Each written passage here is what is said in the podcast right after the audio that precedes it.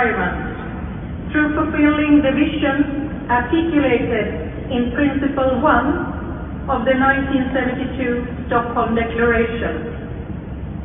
3. Adopt system-wide change in the way our current economic system works to contribute to a healthy planet.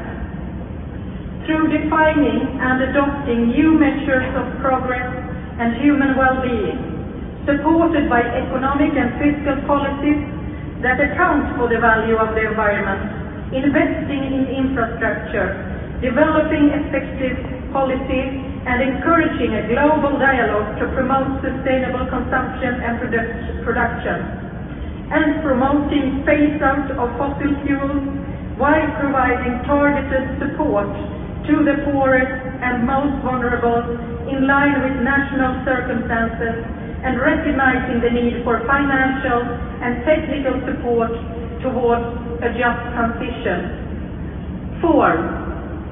Strengthen national implementation of existing commitments for a healthy planet.